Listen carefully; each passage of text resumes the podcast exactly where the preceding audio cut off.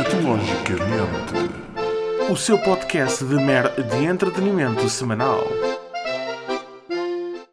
Ora viva, meus dejetos do coração. Então parece que apanharam o rendeiro. Eu confesso que nunca esperei que um homem que desviou milhões durante anos impunemente fosse apanhado por erros tão ingênuos. Eu diria que os erros que levaram à atenção do João Rendeiro são tão amadores que quase me dão mais vergonha alheia do que os crimes propriamente ditos que ele cometeu. Aliás, são tão ridículos que acho que deviam ficar para a história conhecidos como errendeiros. E vou enumerá-los para entenderem melhor a questão. Isto vai ser uma espécie de tutorial de como não planear uma fuga. Ora, errendeiro número 1. Um. Dar de frosques do país e deixar a esposa aqui para levar com a bomboca toda. Se vais deixar a esposa para trás, certifica-te, pelo menos nas entrevistas, dizes que ela é o teu bem mais valioso e é aquilo que mais sentes falta. Mesmo se sentires que ao fugires, o facto de deixares a tua mulher e sogra para trás é um bónus. Eu sei que as cadelinhas devem ser muito fofinhas, mas não nos podemos esquecer do resto. Chama-se a isto dar valor e apreciar a única pessoa que te pode entalar. Rendeiro número 2. Um pouco ligado ao primeiro ponto, novamente, mas se há alguém que te possa entalar, equaciona sempre incluí-la no plano de fuga. No caso de rendeiro, isto não só se trata de uma questão de sobrevivência, mas também com uma atividade gira para se fazer em casal e promover o bem-estar da relação. E rendeiro número 3. Se roubaste milhões, se calhar o melhor sítio para te esconderes não será em hotéis de 5 estrelas constantemente a encomendar cozidos à portuguesa pelo Uber Eats. E rendeiro número 4. Eu sei, como português, como é difícil não aproveitar todas as ofertas que aparecem. Aliás, costuma dizer-se que, de graça, até choques elétricos o Tuga aceita. Mas se calhar devia ter deixado o pijama no assento do avião para não se enterrar mais. Aqui salienta um ponto positivo, pois realmente o pijama é comercializado pela Primark e se calhar o objetivo era passar despercebido com uma roupa assim de menor qualidade, o que até faz sentido. Não foi muito bem. Se Render tivesse fugido num voo da TAP, certamente que ainda teria na sua mesa de cabeceira a embalagem do compal essencial com o número do lote para o incriminar. Dr. Ricardo Salgado que ponha os olhos nestas dicas. Bom, e agora noutro tema, é verdade, infelizmente temos de voltar a falar da pandemia. Os números têm subido imenso, tem sido complicado. Felizmente já temos vacinas que atenuam a doença, graças à tecnologia de que dispomos. Eu tento imaginar a última pandemia que o mundo sofreu esta escala, a tal gripe espanhola de 1918, e que estive a ler, estima-se que esta tenha matado entre 17 a 50 milhões de pessoas pelo mundo fora. Sim, ouviram bem, entre 17 a 50 milhões de pessoas pelo mundo fora. Agora imaginem se existisse Facebook nesta altura. Certamente que os números iam para aí para o dobro.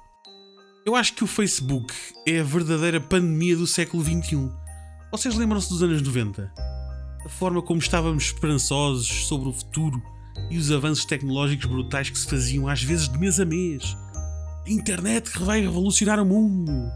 A partilha de conhecimento vai estar ao dispor de todas as gerações e de todas as pessoas.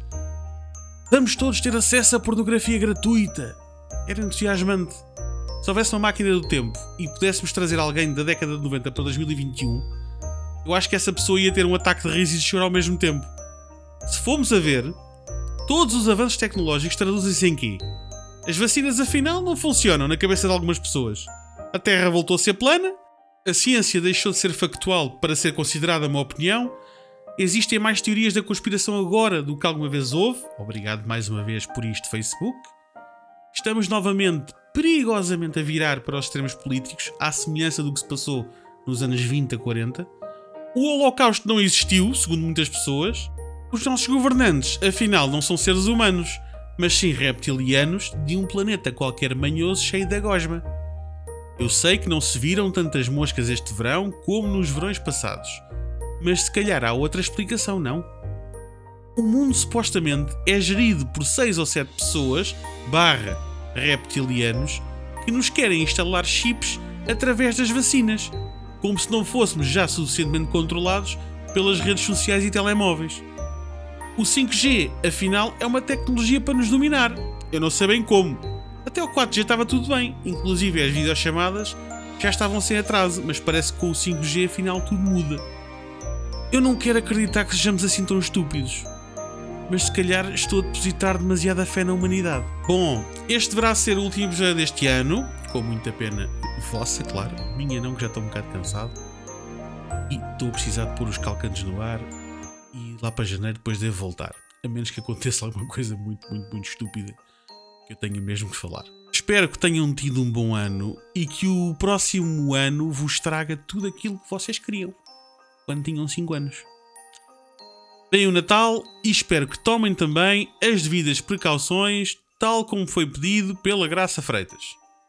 Não, esqueçam a parvoíce que se passou no Natal passado da troca de compotas em quintais alheios. Isso não funciona. Este ano os conselhos vêm de Graça Freitas e são muito mais realistas.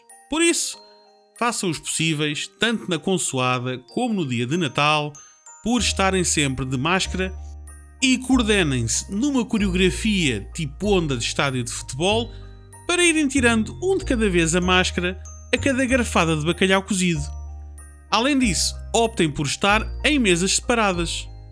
Eu já preparei a minha casa para receber a minha família, mas como não tenho 18 mesas individuais, optei por fazer uma fila com 2 metros de distância entre as pessoas e fazer um buffet volante. Uma espécie de buffet brasileiro, mas sem mesas nem cadeiras. Assim, um mineirão de Natal, onde as pessoas entram à vez, fazem o seu pratinho e voltam a sair para comer em pé na rua. Assim ficamos todos a salvo desta pandemia, mesmo que sucumbamos à estupidez. Bom Natal, boas entradas e lembrem-se que nos primeiros 10 dias de janeiro não deverão de haver ginásios abertos. Por isso, nada de se empanturrarem, ok? Vá, beijinhos e abraços. Escatologicamente. O seu podcast de mer de entretenimento semanal.